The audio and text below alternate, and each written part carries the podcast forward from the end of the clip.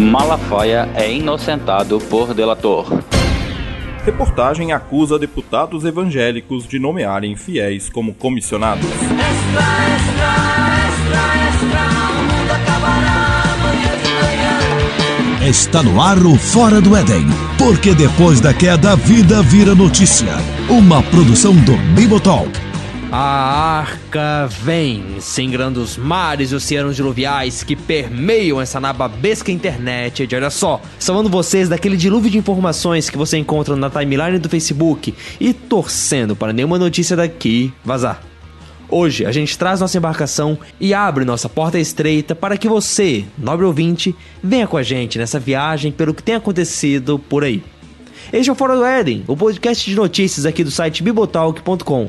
E eu sou Rogério Moreira Júnior, aqui de Floripa. E sim, hoje é isso mesmo, eu que vou apresentar o programa, infelizmente. Eu sei que você gostou muito das meninas na semana passada e eu gostei também. Elas fizeram um excelente trabalho, encheram a gente de coisa para arrumar aqui na arca, mas olha, elas participaram muito bem, mandaram muito bem no papo ali. Bom, mas hoje, né, aquilo lá foi um, um programa especial. Nem todos os programas podem ser especiais, porque se todos forem especiais, nem o programa vai ser especial. Sabe como é que é? E hoje eu continuo aqui, mas não continuo sozinho. Quem está aqui comigo é ele, ouvinte nosso, já participou aqui de recomendação da Arca, sempre bem presente lá no grupo e a gente e a gente considera ele o único homem que a gente respeita que usa vestido. Reverendo Giovanni Alecrim, mano, muito obrigado por estar aqui com a gente. Cara, tem como mandar um GIF pelo podcast? É, eu acho que né? não. Caramba, eu tenho um GIF pra responder isso, mas enfim, tudo bem. Pastores de tradição reformada que usam toga sofrem com isso, não tem jeito. É, paciência, vai. Na verdade, cara, assim, deixa eu te abrir o coração. A gente, aliás, pra aqueles que não sabem, pra aqueles que estão se perguntando por que, que ele usa saia, por, por que, que ele usa vestido, o que, que a gente tá fazendo, Reverendo Giovanni Alecrim é um dos homens que, quando vai pregar na igreja dele, usa toga. É isso aí. Aí você olha pra ele e você acha, olha só, é um padre? Não, não, não é um padre, é um reverendo, ele é evangélico, ele não, né? Nada contra os católicos também. Abraço aí pro Peter e pro Gabriel Gomes. É isso aí. Mas, mano, assim, cara, eu vou te abrir o coração. É chato a gente não ter roupas maneiras pra vestir nas reuniões, entende? É isso. Na verdade, a gente briga com vocês, a, a gente faz piada porque por dentro a gente queria ser como vocês. Eu faço ideia. Tipo, a, a gente fala de camisa social e calça jeans. Vocês vão com roupas, cara, tipo, vocês vão de cosplay pra. Cosplay foi boa, cara. Cosplay eu nunca tinha ouvido. Posso te contar uma? No início do meu ministério eu tinha, um, eu tinha uma toga, eu só tinha uma, né? E era preta. E aí um, um adolescente da minha igreja, que inclusive da minha igreja de origem, chegava pra mim assim e falava: Pastor, eu gosto quando você vem de Batman. Tá, mas assim, cara, é, é, o papo aqui não é, é os vestidos que você pode usar. Não, não, não é não. Mas só pra tirar a dúvida e aproveitando. Tem lance de cores diferentes. Ah, essa cor aqui você usa nesse, nesse evento, essa nessa época do ano. Tem isso? Não, na verdade, assim, é, as togas, elas existem em vários tons, né? É, geralmente, os mais tradicionais são preto, cinza e branco. Eu costumo usar a toga branca em batismo infantil por representar pureza, né? Em casamento não, porque senão vai, vai brigar com o vestido da noiva, né? Aí a gente usa geralmente a, a cinza. É, em relação às cores, mais as cores da estola, né, que seguem o calendário litúrgico. Aí é muito parecido com o que o, o Peter e o Gabriel conhecem, né? As igrejas de tradição reformada que seguem calendário litúrgico têm aí essa essa sequência que é muito parecido com das igrejas ortodoxas, católicas, enfim, é, tá na mesma linha ali. Sim, sim. E é uma tradição. No caso, o senhor é da Igreja Presbiteriana Independente do Brasil, certo? Isso. isso. É, é, não são todas as IPIs, né, é, que você for que vai ter um pastor de toga. É, eu faço uso de toga por uma opção didática e até é, de preservação histórica que a gente tem aqui na comunidade. A comunidade assimilou bem, né? Isso vai de comunidade a comunidade. Tem igrejas que não usam, né? É, isso vai da realidade da comunidade, na verdade. É, eu até escrevi um tempo atrás um, um texto para o Jornal Oficial da Igreja falando sobre isso, né? É, que eu acho que assim é importante que pastores, concílios preservem essa questão da história, né? É, essa preservação histórica do, da toga, das liturgias tradicionais, tudo na igreja local, isso vai da realidade de cada igreja, né, Rogério? Não dá para você pegar uma liturgia completamente eh, tradicional, reformada e aplicar ela 100%. Aqui na, na igreja de Araraquara mesmo, a liturgia aqui ela não é 100% uma liturgia tradicional reformada, né? Mas a gente aproveita os elementos aí assim a gente vai dialogando, né, com a história e com o tempo presente, né? Essa é a, a ideia. Tanto é que vocês já viram foto minha, né, de toga, tocando teclado, tocando contrabaixo. O pessoal, né, acha maneiro, né? Mas é, é isso aí, a gente dialoga, cara. É, é, não dá pra gente apagar o passado, né? É valorizar o passado e dialogar com o presente, né? Sempre visando a proclamação do evangelho. Poxa, legal, legal. Quer dizer, é, é claro que vai ter muita gente que deve estar olhando torto, né? Deve ter gente, né, que olha para suas fotos ali de toga e dá uma revirada nos olhos, né? Tipo, olha só esses evangélicos que se acham católicos e, né, tipo... Não, e tem gente assim, é, por que, que ele se veste assim? Parece padre, que não sei o quê. Fala, cara, não é padre, né, gente? Vamos... Vamos estudar um pouco a história da igreja, conhecer um pouco mais o contexto. E eu acho bacana, porque acaba gerando diálogo, né? Mas eu tenho amigos, assim, que a gente tem conversas é, de horas sobre isso, né? É, Mas, eu, eu não sei. E, e realmente, o papo aqui não é toga, mas a gente tá entrando nisso com força. Você tá percebendo, né, ouvinte? Aham. Mas, poxa, é. é- A tradição que vai dizer pro cara usar paletó e gravata, e que tem que ser paletó e gravata, e a tradição da toga, na verdade, a diferença entre elas é só a época que elas estão referenciando, né? Exatamente. Porque tinha uma hora, tinha uma época que usar toga era, tipo, era comum, né? Tipo, todo mundo usava toga. Aí teve o pessoal que parou na história e continuou usando até hoje. E o pessoal que questão- hoje prega de calça jeans e camisa xadrez e sapatênis, daqui a 5, 5, 10 anos isso vai ser uma tradição, né? E vai estar referenciado como uma tradição. Nossa, imagina quando virar tradição você se vestir de hipster pra pregar, né? Cara, vai ser que nem o Lucinho, assim. Entre o Lucinho e a toga, eu fico com a toga, com certeza. Mas continuando e saindo desse assunto, uma pergunta que a gente sempre faz quando vem ouvinte aqui pra gravar com a gente é: como é que você começou a ouvir podcast, cara? Cara, eu comecei ouvindo é, o podcast da Garota Sem Fio. Não sei se você conhece, a Bia Kunze. Foi o primeiro podcast que eu comecei a seguir. Na época eu tinha um Palm Top. Né? Quem lembra do Palm Top? Eu tinha um Palm Top. E aí eu sempre buscava informações de como usar melhor tal. E ela tinha esse podcast, cara. E eu seguia, eu já, já acompanhava o blog dela. E foi o primeiro podcast que eu comecei a ouvir lá pelos idos de 2005, né? Aí eu passei a ouvir Café Brasil, Jovem Nerd, né? Quem não passa pro Jovem Nerd. É, Depois eu fiquei um tempo sem ouvir podcast e coisa de uns dois anos pra cá eu voltei a ouvir. E aí voltei a ouvir Xadrez Verbal, né? Que é um podcast que eu curto bastante, do Felipe Figueiredo. Inclusive já teve num, num BTcast, né? É, e foi pelo xadrez herbal que eu tomei conhecimento da família Bibotalk, né? Eu não conhecia a família Bibotalk, né? Xadrez herbal que me levou até é, a família Bibotalk. Eu já tinha ouvido outros podcasts é, de caráter cristão, né? Que tem na, na podosfera aí. Alguns me agradam, outros é, nem tanto, mas eu, acho que é, talvez a linguagem, a forma como os podcasts da família Bibotalk são produzidos é, me trazem mais assim identificação com linguagem, a forma toda. né? Teologia a gente concorda aqui, discorda ali, mas é, é mais questão de forma e linguagem mesmo, que é o que eu acho que prende a gente no podcast, né? Sim, sim, e a rapaziada é boa também, né? Tipo, a gente vai acompanhando eles. É bem legal essa pequena novela, né? Que é acompanhar os podcasts. Você, né, vê ali o, o, o Bibo ah, na Assembleia de Deus, aí acaba saindo de lá. E aí depois tem os filhos que aparecem. Sim, sim, sim. E a própria evolução de pensamento, né? Isso é importante, né? A gente vê assim que não é um, um pensamento fixo, é, consumado ali, acabou petrificado, né? O pessoal se percebe que tem uma, uma mudança conforme o tempo vai passando, que isso é o que se chama de maturidade, né? Você ir se reavaliando e, e, de fato se transformando, né? Romanos 12, né? Olha, tem o que disso, tem o que disso. Mas vamos parar de falar de história, que a gente tá falando aqui do que aconteceu, e vamos falar do que aconteceu nessa semana. Ou melhor, nas últimas semanas. Vamos então para a primeira notícia desse programa, começando aqui com a parte jornalística do Fora do Éden. E essa, e essa primeira notícia foi enviada pelo Derli Delana Cordeiro. Aquele cara que tá sempre aqui, uma hora dessas a gente vai dar o crachá para ele do Fora do Éden e ele vai poder entrar no prédio sem passar pela recepção. Bom, na semana passada, no programa das gurias, e aliás, se você não ouviu o programa, vai lá, escuta, tá muito bom, vale a pena? Bom, nesse programa o Derli veio aqui para falar que o Malafaia tinha sido indiciado pela Polícia Federal. Pois é, temos novidades nesse caso e o Derli nos conta nesse áudio. Que notícia é essa? Pequeno jornaleiro.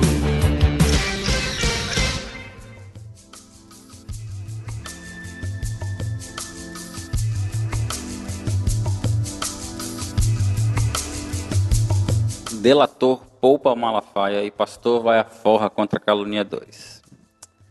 Bem, semana passada eu trouxe aqui para vocês a notícia de que o pastor Silas Malafaia tinha sido indiciado pela Polícia Federal por lavagem de dinheiro na Operação Timóteo.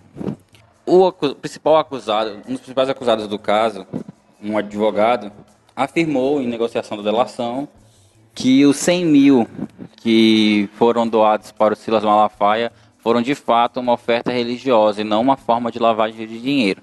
E com isso, o delator da, da investigação meio que inocentou o Silas Malafaia. O que é interessante botar nesse, nessa notícia é que assim, quando ele foi pego, né, quando ele foi indiciado, a notícia foi destaque em, em grandes veículos como o Estadão, como a Isto É e, e tal. E agora que tem essa reviravolta, entre aspas, do caso, essa notícia mal foi coluna de alguns blogs da Veja e do Globo, como a gente vai estar colocado, no, linkado no, no post desse podcast. Mas enfim, né? apoiador de Malafaia e, e, e essas coisas eu não sou, eu particularmente não sou. Mas a gente tem que deixar bem claro, né, que também, já que ele é inocente, a gente tem que afagar, né? Mão que bate também afaga. E não, não pegando aqui o, o papel de, de, de acusador, de, de contra a bancada evangélica, contra o Malafaia e, o, e afins, mas ele também não perdeu a oportunidade por causa dessa matéria, né? Ele, como sempre, tacou o seu, destilou o seu veneno no Twitter. E eu vou ler para vocês alguns dos principais twitters que ele soltou em comemoração a essa notícia. Primeiro foi: Eu quero ver os linguarudos caluniadores. E agora, apareçam. Isso é só o começo. A bem da verdade, eu vou rir muito quando o juiz me tirar desse caso. Vou, vão ter que me aturar. Deus é comigo. Aguardem. Só lembrando, ele não foi tirado completamente do caso. Só o delator que levou em consideração a, a, a delação do, de um dos principais advogados que estão sendo investigados. Um outro tweet que eu achei bem interessante foi o seguinte: Tenho um advogado poderosíssimo. Nunca perdeu uma causa. O nome dele é Jesus Cristo. Aguardem o final desta história. A verdade prevalecerá. E pra mim, o, o melhor de todos. Esquerdopatas, ativistas gays, preconceituosos contra pastores. É só o começo. O melhor será o final. Gostaria de ver a cara desses caluniadores. Bem, como eu disse antes, bom, mão que bate também afaga, né? Mas no meu caso é mais ou menos. Porque, ok, ele foi tirado disso, graças a Deus. Graças a Deus mesmo. Porque pelo menos o nome de Cristo não foi envergonhado, né? Com mais, com mais uma história de escândalo, visto que o pastor Silas Malafaia é uma figura pública. Mas essa postura dele, infelizmente, é decepcionante. Ao invés dele dar graças a Deus, glórias a Deus, porque a, a verdade está aparecendo, ou porque como ele, porque ele, ele- por, por ele ser um, um cristão, uma pessoa honesta, é, a verdade está sendo feita, e, então não, ele tem que sair a público, tem que botar o dedo na cara das pessoas, né? Ele tem que dizer, tá vendo, seus bandos de caluniador, linguarudo, blá blá blá, seus ativistas gays, seus filhos do cão e afins. Eu só lamento com isso tudo, porque de fato eu preferia que ele tivesse tido outra postura. Mas, enfim, né? O que eu posso dizer é, o que eu posso dizer é, eu espero que realmente ele seja inocentado de tudo, porque mais uma vez, pelo menos o nome de Cristo não será envergonhado. E que por incrível que pareça, mas e que o- os grandes meios dessem uma visibilidade para isso, porque já que eles foram bons o suficiente para atacar, eles também deveriam ser bons o suficiente para torcer a língua e dizer, tá vendo? Ele não era, ele, não, ele não era culpado. Como eu tô fazendo aqui agora, estou torcendo a língua e dizendo, tá vendo? Ele não era de todo culpado. Pelo visto, ele recebe, realmente recebeu uma oferta religiosa. Mas enfim, né, vamos continuar acompanhando esse caso. Ainda tem algumas águas para rolarem debaixo dessa ponte e estamos de olho. Aqui falou Derli diretamente de Florianópolis para o Fora do Éden. Pois é, a gente tem que continuar acompanhando mesmo, né? É, é uma coisa que essas delações acabam ocasionando que, né, você tem a delação, mas isso não quer dizer que foi julgado. Isso quer dizer que vai ter um trabalho jurídico todo aí em cima para poder ver se realmente aconteceu, ou ver se o cara inventou a história, ou, né, ver o que de fato está acontecendo. Mas vamos continuar seguindo mesmo para ver aí, mas por enquanto temos essa definição que o delator disse que o Malafaia, embora tendo recebido dinheiro dele, era uma doação para a igreja, no caso não era lavagem de dinheiro nem nada do, do tipo aí. E quanto a ele ter, né, Giovanni, uma postura enérgica no Twitter, olha, isso não nos surpreende de maneira nenhuma, né? É, Rogério, eu tava ouvindo essa notícia, cara, e eu eu lembrei quando eu me mudei para São Paulo, para casa da minha avó. Minha avó ouvia assistia né, o programa do, do Malafaia naquela época, isso é meados da década de 90. E, cara, desde aquela época o Malafaia é enérgico, cara. Sim, sim. Então, assim, a gente tá falando de Mesmo 20, na época 30 do, do anos. bigode, ele já Exato, era, ele, ele, é- era essa época, cara. Era meados da década de 90. Ele já era enérgico, né? É, o que eu acho que acentuou, assim, no Malafaia é que ele encontrou nas redes sociais e principalmente nessa onda aí de discursos ele contra, eles contra nós, nós contra eles, Aham. sabe? Essa dicotomia que tá da discussão aí em todas as esferas, né, cara? Religiosa, política, tudo. Eu acho que ele encontrou nas redes sociais ali um público e esse público, cara, é o público que aplaude ele ou é o público que joga pedra nele, né? É, agora, em relação às notícias, eu acho que assim, a- ao fato em si, né? De fato, a justiça vai ter que apurar. Né? É, a gente pode dar a ele ao benefício da dúvida, a gente pode dar a ele é, é, essa isenção, por enquanto, de dizer que ele não é culpado. Agora, é aquela história, né, cara? Se uma pessoa chega pra você e fala assim, ó, tá aqui 100 mil de oferta, meu, você não vai acender uma luzinha se perguntando o que que esse cara quer, né? Não é qualquer um que recebe 100 mil de oferta, né? É, então ele reagir dessa maneira é natural, né? A gente acompanhou lá, acho que lá no grupo do Telegram mesmo, é, ontem ou anteontem alguém postou uma, uma nota né, dele, é, do ministério dele já pedindo oferta, porque não tem não sei quantos milhões em, em débito tal. Então você já vê que ele está se mexendo, né? Ele está aí é, querendo aproveitar dessa, dessa decisão aí, desse, desse relato do delator, né, para mostrar, ó, tá vendo, eu sou inocente tal, vocês têm que contribuir, continuar contribuindo. É, porque pelo que eu entendi ali, teve uma queda de arrecadação por causa disso, gente não querendo dar dinheiro pela difamação ao Malafaia e ele agora correndo atrás. E é, assim, é aquilo que o aquilo que o Derli falou ali. Nós, a imprensa, nós somos. E esse caso demonstra isso muito bem. Cara, quando o Malafaia foi pra. Ele foi levado pra Polícia Federal, isso saiu em manchete do site da Folha. Não saiu numa nota pequena em algum canto, saiu na manchete do site. Exatamente, e assim, a imprensa, cara, hoje ela tá preocupada Esses jornalistas. É, esses jornalistas aí, cara. Não, mas assim, se você pegar é, os sites em que ele saiu, são sites de, que formam opinião, porque são dos veículos de massa, né? É, que caçam clique. É isso que eles querem. E, assim, o que estão fazendo com o Malafaia, não estou aqui defendendo o Malafaia, mas é o que estão fazendo com a maioria dos políticos. que Também não vou defender os políticos, né?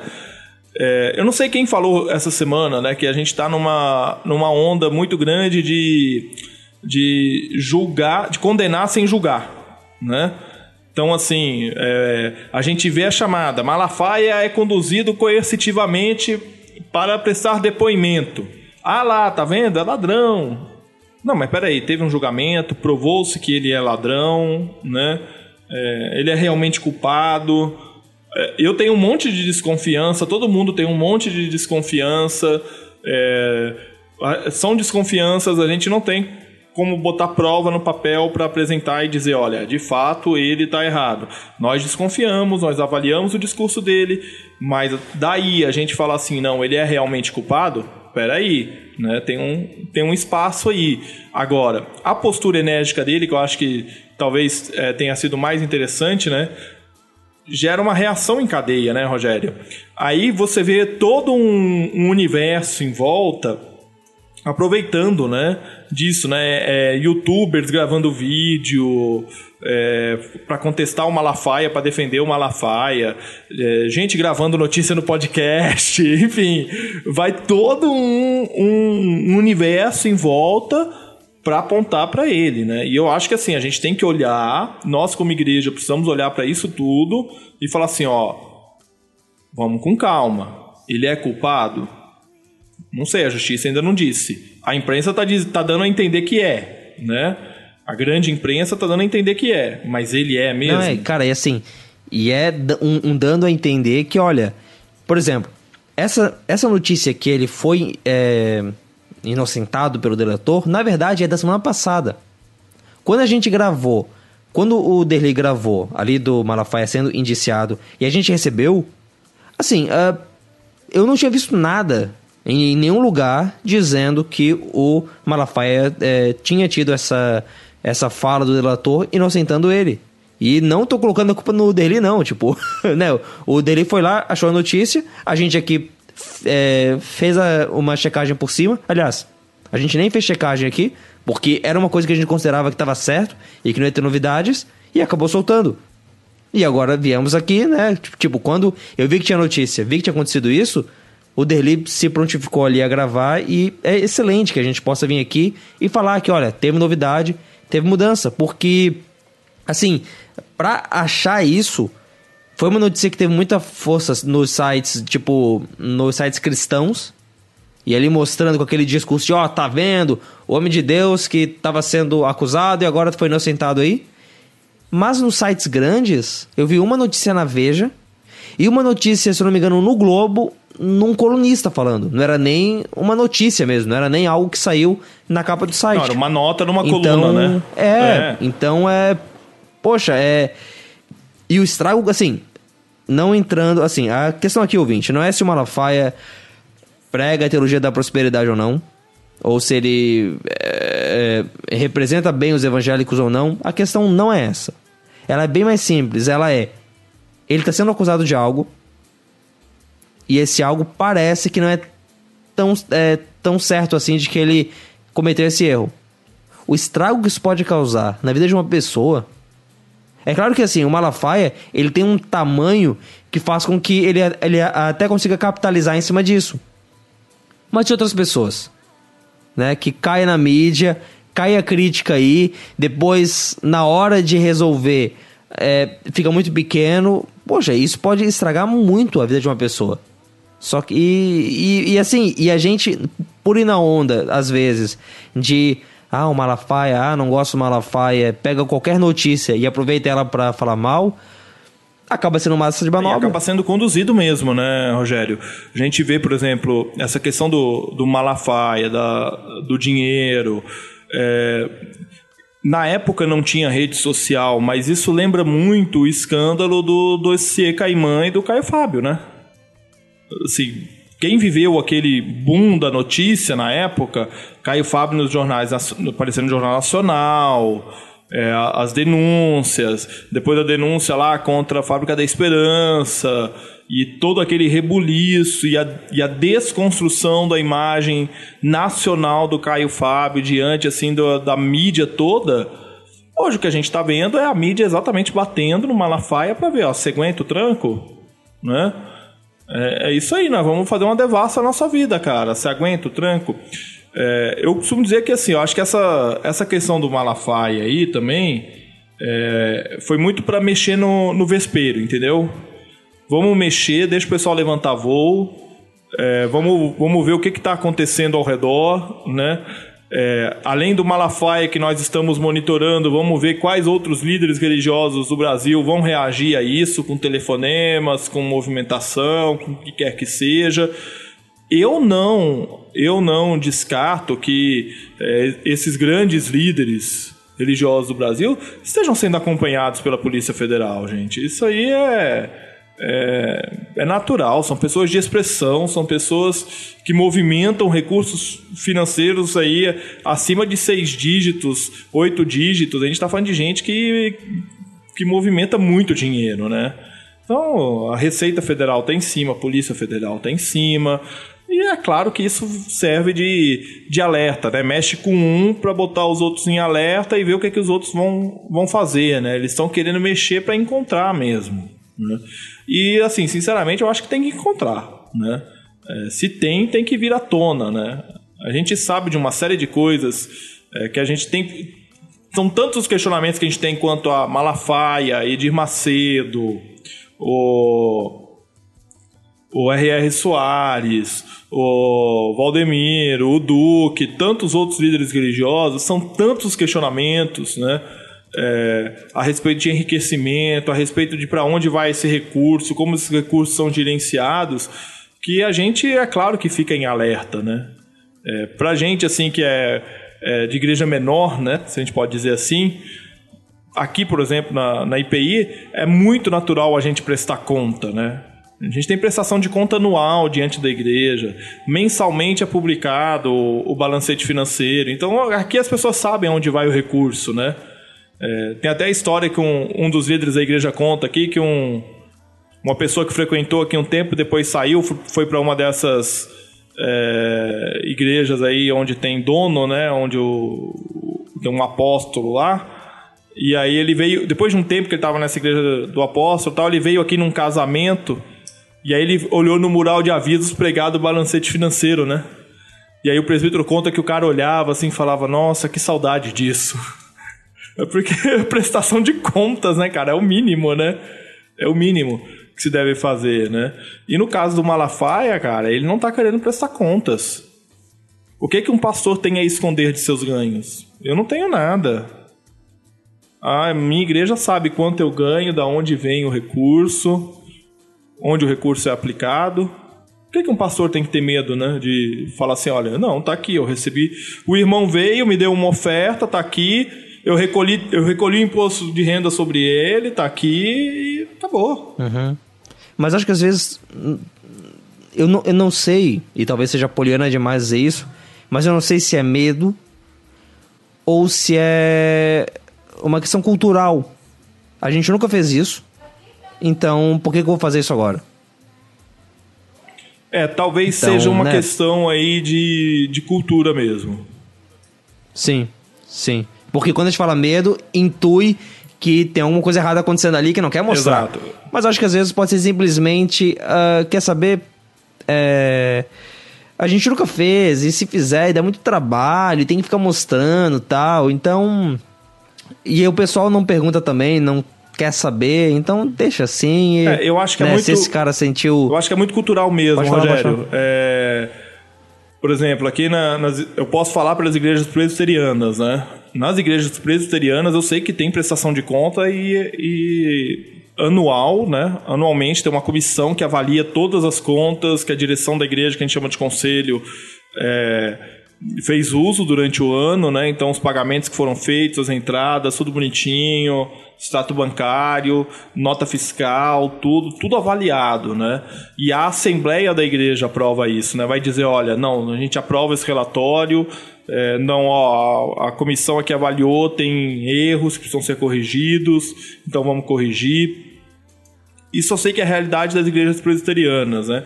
Então, para mim, culturalmente, é natural que a gente preste conta né? É, é normal isso, né? E na prestação de conta aparece lá, olha, tantos, reais, tantos mil reais no ano foi o salário do pastor.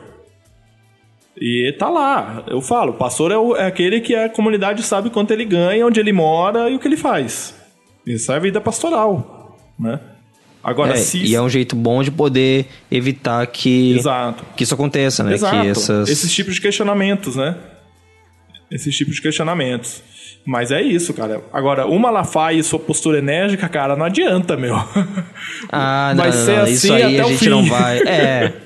Não, é, é uma característica dele. É uma característica dele e a gente, pra falar a verdade, já tá bem acostumado com ela, né? Não é mais para se surpreender.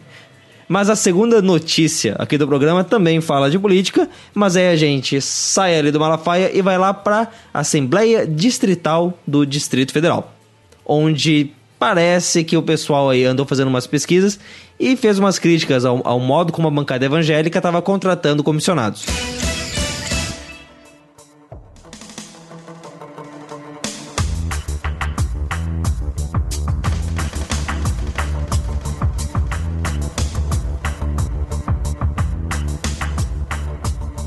Fala galera do Fora do Éden e do Arca de Notícias, aqui é Pedro de Brasília e eu, essa semana eu venho trazer uma notícia da bancada evangélica do Distrito Federal, que não é a bancada evangélica nacional, mas não fica devendo em nada aos colegas do Congresso. Bom, a notícia saiu no Correio Brasiliense nesse final de semana e é categórica em afirmar que os gabinetes dos deputados distritais evangélicos viraram cabides de emprego destinados a fiéis.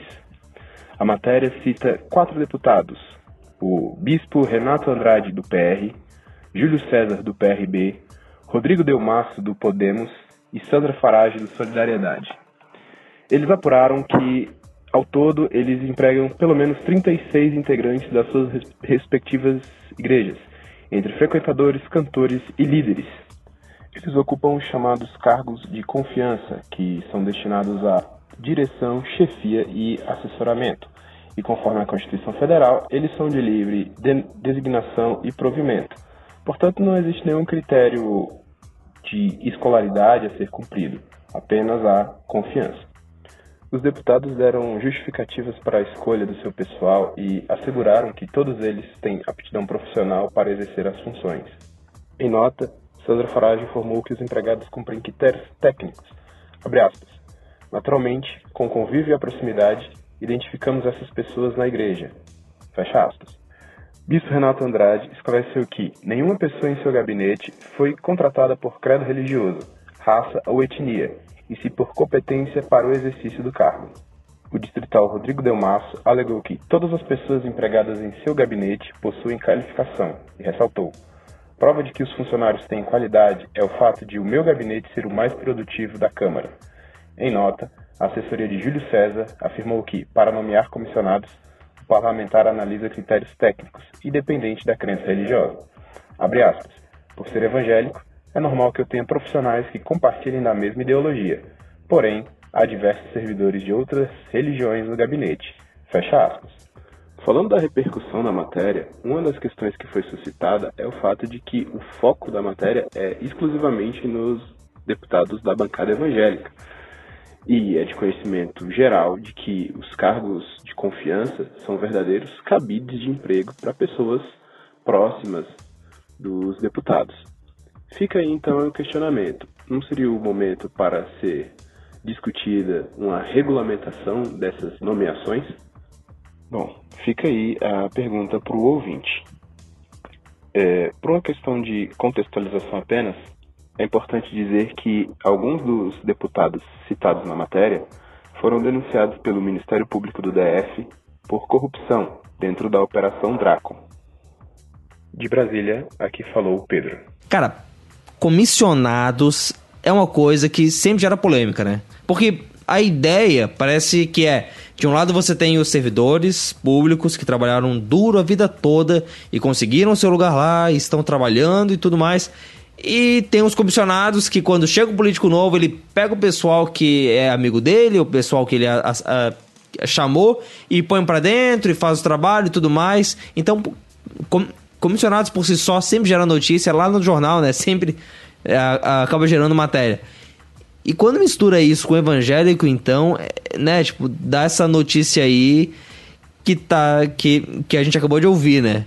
Tipo, mas eu não sei até que ponto não é meio injusto a gente acabar é, criticando os evangélicos por chamarem evangélicos por os comissionados, né? Será que o pessoal que não é evangélico, mas, por exemplo, é ligado ao partido, não chama a gente do partido também para ser comissionado? Então, Rogério, eu, eu tava ouvindo a notícia aí, né, que o Pedro Lucas tava falando pra gente. E, cara, eu fiquei pensando exatamente isso. Eu falei, meu, Assim, o, o político que não é evangélico, né? O político que é ligado a uma paróquia, por exemplo, da Igreja Católica, ele não vai chamar gente de confiança dele para trabalhar com ele? Eu, eu acho que é é. o mínimo, né? É, é, essa notícia aí, ela me pareceu mais aquela notícia assim. É, ah lá, os evangélicos, eles fazem nepotismo, né? Porque afinal de contas a gente chama Sim. de irmão, né? Então. É tudo É irmão, tudo trabalhando irmão mesmo, gabinete então- dele, moço. né? Eles fazem nepotismo, chamaram o irmão pra trabalhar, não, mas é irmão de sangue? Não, é irmão na fé. Eu falei, Tá, mas. Pior ainda. né? Mas, cara, assim, ficou me parecendo isso, sabe? É, Sinceramente, se um político evangélico chega. ao- Né, Sim. o cara foi eleito, deputado distrital, a base dele é uma igreja, né? É, Por que cargas d'água ele chamaria alguém que não fosse da confiança dele ligado à igreja dele? É, é que eu acho assim, a narrativa que vai ter, e novamente, é uma narrativa dos comissionados. Ela não é exclusiva dos comissionados evangélicos. É a de que você tem ali gente que é cabide de emprego, né? Que o deputado ele vai ter é, uma verba X para ter comissionados e vai preencher ela com o máximo de gente que puder. E aí que vai ter gente não qualificada para as tarefas ali. Ele vai estar pagando favores, ele vai estar, pô, você me ajudou antes, agora eu te ajudo aqui, um- uma mão lava a outra tal. Mas é uma crítica dos comissionados. Então, isso não é exclusivo da, Não da é só igreja, dos né? evangélicos. Sim, não, Então, não, assim, não, de, de maneira nenhuma. Talvez o que seja exclusivo é, nos outros lugares você vai ter órgãos, ou você vai ter gente mais difusa, familiares, gente do partido, O amigo, de, eh, amigos. amigo de infância, aquela coisa, É, né? E, e no meio isso, religioso você vai ter colega. o irmão. Pois é, pois é. É, assim, não tô defendendo comissionamento, né, o que quer que seja. Eu acho que, bom, o sistema tá aí, eles têm o direito a usar, eles vão usar, né? É, o, o, o problema não é o fato de evangélicos estarem comissionando evangélicos. O problema é que esse sistema de comissionamento é a moeda de troca política usada no momento da eleição. Ó, você me. Você faz campanha pra mim aqui na sua igreja, você me cede 20 minutos de púlpito e quando eu ganhar, eu vou colocar alguém da sua igreja como comissionado meu, não importa quem ele seja o que ele faça, né? Esse é o erro. Mas esse é o erro ético dos desses candidatos é o erro do sistema, né? O sistema permite esse erro, né? Então, é, agora sim, eu acho natural né? É, não, mesmo não concordando, mas é o caminho natural, uma vez que você foi eleito pela base evangélica, quem foram os que te apoiaram? É lá, é de lá que você vai pegar os seus comissionados. Você não vai pegar de outro lugar. Porque se você virar as costas hoje aqui, amanhã a porta tá fechada, né? É Sim, isso, né? Sim. É. Pois é, pois é. A gente É, é o tipo de situação. A gente assim? espera, né, que dos evangélicos a postura seja outra, né? A gente gostaria que a postura fosse outra. A gente gostaria que fosse mais ética, que não tivesse esse tomar lá da cá. Só que a gente sabe que no meio político partidário e no meio da, é, da, da legislatura, né, do, do poder legislativo, essa, essa moeda de troca ela é muito evidente, ela é muito clara pra gente, né? O sistema permite e ela tá aí, ela é apoiada legalmente. A gente simplesmente assim, a única coisa que a gente pode fazer é orar e pedir a Deus que é, iluminadas pessoas mudem esse sistema, né? Porque tá aí e não não é, sejamos talvez aí poliana, né, para usar um termo que você já usou, de achar que é, com o nosso candidato evangélico não é assim, né? Não, é, e, e também, né? Tipo, não, não dá pra ser poliana, mas não dá pra ser cínico. Poxa, os comissionados, por mais que essa narrativa seja contrária a eles, eles sejam um gasto pro Estado e tudo mais, mas eu não sei, tipo, imagina então o pastor, o candidato evangélico que se elege e diz: Eu não vou ter comissionado nenhum. Então o cara vai atender os telefones, ele vai cuidar das mídias sociais, ele vai participar, ele vai ver todas as leis. Percebe? É, tipo. ah, é claro que é mal usado, mas. Aí, aí talvez agora eu seja o cara inocente, mas eu vejo um, um, uma ideia boa por trás que é corrompida, em muitos casos. Em que o cara, em vez de ter só, só o mínimo de pessoas úteis que ele precisa para poder trabalhar, chama todo mundo, faz a festa tal. Isso é errado. Mas se ele chamasse as pessoas, se elas viessem, se elas realmente ajudassem, e se elas são da igreja ou não, well, né? É, eu acho que assim, essa notícia se liga com a outra do Malafaia, que é é legal bater nos evangélicos na mídia. Nós somos um grupo bom de você brigar, de você apontar, de você enfiar o dedo nas feridas. Mesmo porque, Rogério, isso gera repercussão, inclusive dentro dos evangélicos, né? Porque aí Sim. a gente vai dizer Olha assim: só, gerou não, não, eu sou de tradição reformada, não tenho nada a ver com essa turma aí, né? Aí os pentecostais vão Sim. falar assim: não, não, nós somos pentecostais históricos, nós não temos nada a ver com essa turma aí, né? Aí, É, ou a gente tem a ver e é, é, isso ou mesmo. a gente tem a ver, não, é assim mesmo. E se você tivesse lá, você faria igual, né? É, eu acho que é muito disso daí, Rogério. E assim, eu acho que mais uma vez é a imprensa querendo bater nos evangélicos e mais uma vez os evangélicos é, fazendo barulho em volta disso, né, cara? É, por que, Sim. que o questionamento é só dos comissionados evangélicos, né? Não tem lá Sim. um representante Sim. espírita, um representante católico que faz a mesma coisa? Foram fazer o é, comparativo cara. com os ligados a outras religiões, já que é a, a pauta é, re- religião? Então, peraí. Ou, ou outros Exato. grupos, eu diria. Ah, vamos ver Né? aqui, ó. Tem um, Então é- um deputado distrital aqui que foi eleito, ele é professor, foi eleito pelos professores. Quem são os comissionados dele? Sim. São professores? Então. Eu vou estranhar se forem mecânicos, se for, né? Né, tipo, se o cara. Não é, tipo, é, é o, o que acontece. E até são os trabalhos que, dependendo se o cara não ficar muito tempo ah, sendo reeleito, reeleito, reeleito, vai durar quatro anos e deu, né? Então não tem tempo também pra uma grande seleção tal. Mas bom, é, é isso. Temos aí essas duas notícias. E o que você achou disso, ouvinte, por favor? A gente vai gostar muito de ouvir sua opinião nos comentários. Fala aí o que que você acha, fala aí a sua opinião. Diz aí que você não tem nada a ver com isso, que você critica todo mundo também. E falando nos comentários, vamos a eles que faz tempo que a gente não fala de comentários aqui no Fora do Éden.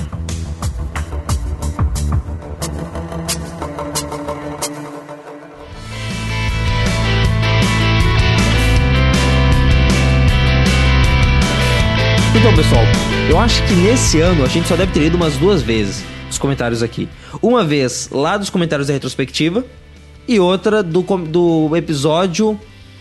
Não foi o da Noruega, mas foi um dos primeiros que a gente teve aqui nesse ano que também foi comentado. Mas bom, viemos aqui agora e vamos falar dos últimos quatro programas. Eu acho que, olha, né, fica nessa de fazer arca de perguntas, fica nessa de fazer fora do Éden especial, não ler comentário e fica um monte sobrando aqui pra hora que a gente tem que trazer. Em primeiro lugar, rapaziada, eu, olha, o ano começou, já passou o Natal, tá todo mundo trabalhando. Vocês podem vir aqui comentar. É fácil, é simples e não machuca ninguém. Pra vocês terem uma noção, o episódio lá da Arca de Perguntas teve três comentários. Pessoal, o que tá acontecendo? Me deu uma tristeza, me deu uma amargura dias de ficar olhando e pensando o que, que eu fiz de errado pra eles não virem aqui e estarem comentando.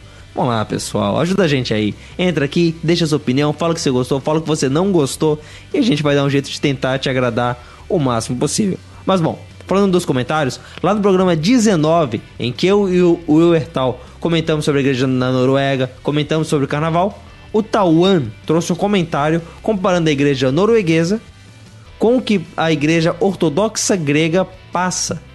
O que acontece? A igreja ortodoxa grega, assim como as igrejas ortodoxas em geral, ela historicamente tem uma relação com o Estado.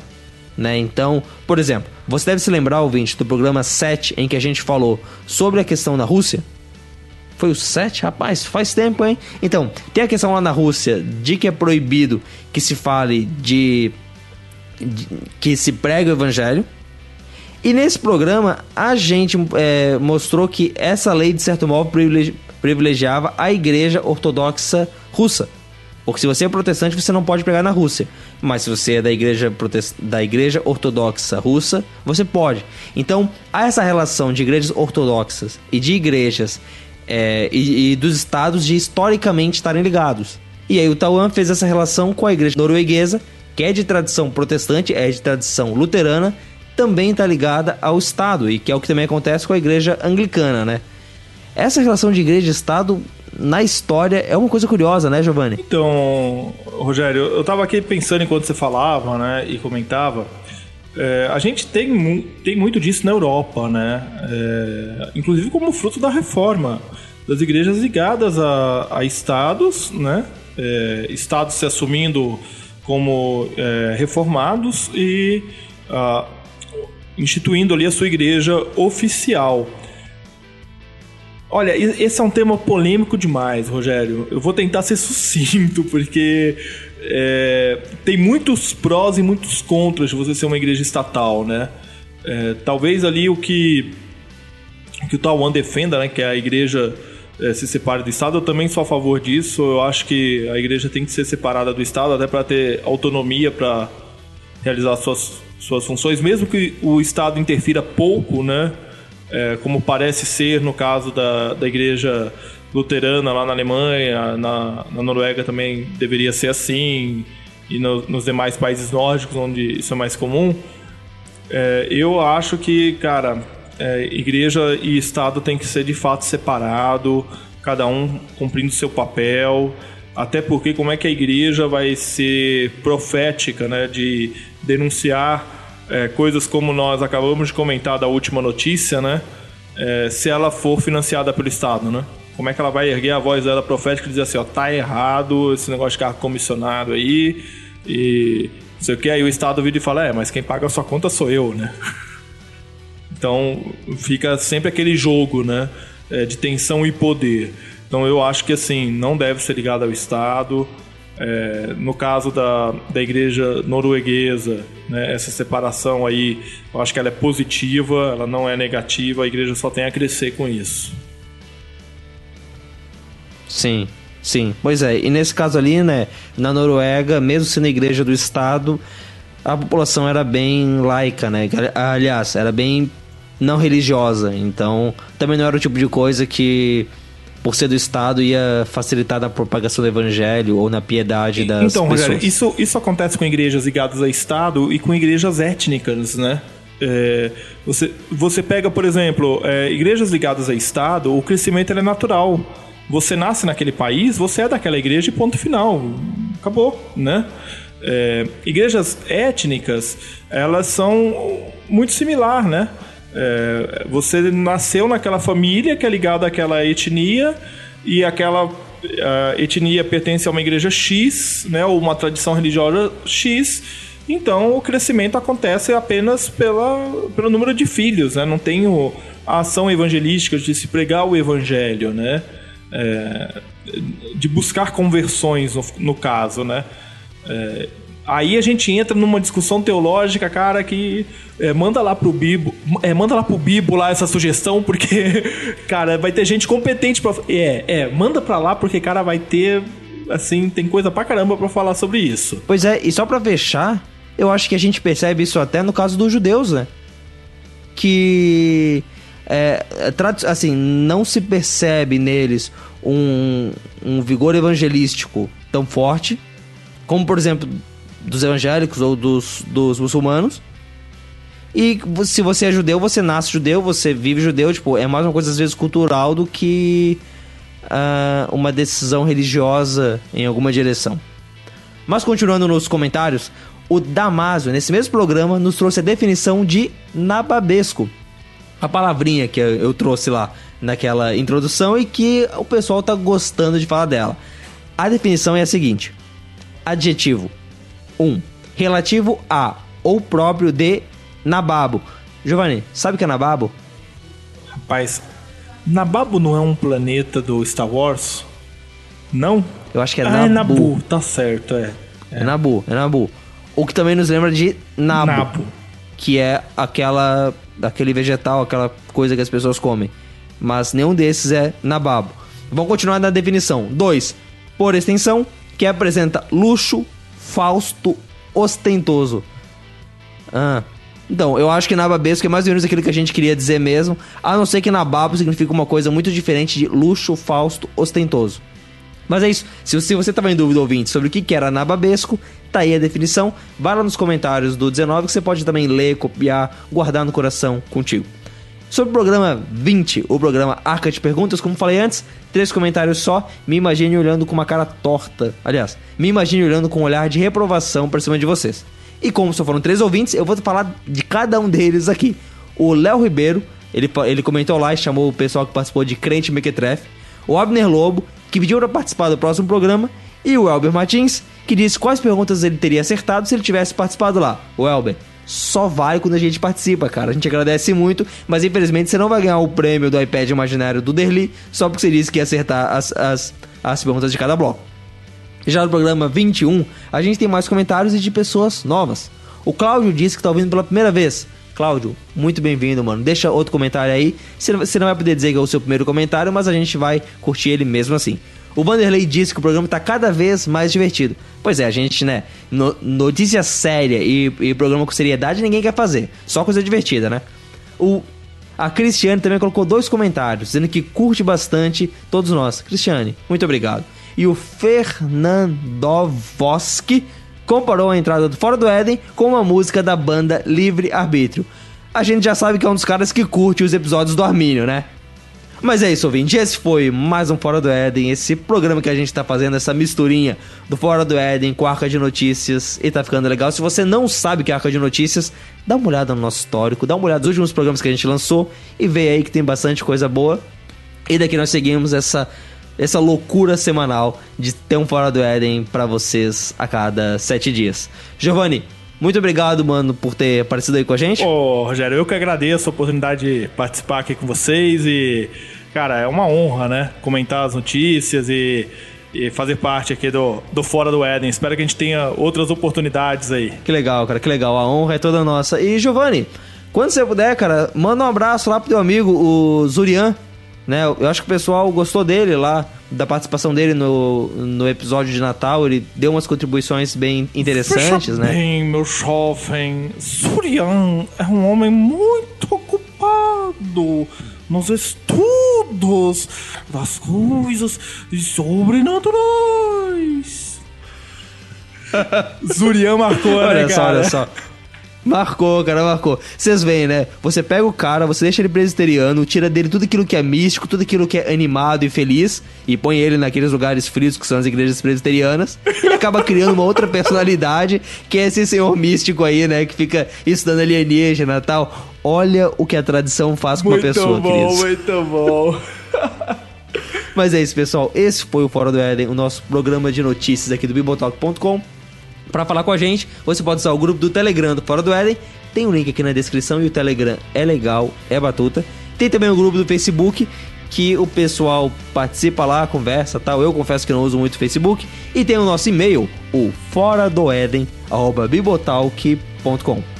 Esse então foi mais o Fora do Éden. Torcemos que na semana que vem a gente consiga voltar com mais um programa, talvez um programa especial, quem sabe, olha lá. E é isso, a gente se vê aí. Abraços e até daqui a sete dias.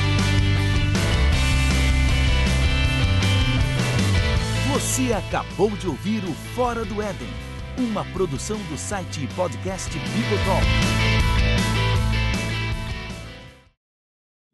Ô, ô, Rogério, não vai ter jabá? Cara, a gente tem regras bem específicas aqui no, na casa, né? A gente é, chama as pessoas, é muito bom você vir participar.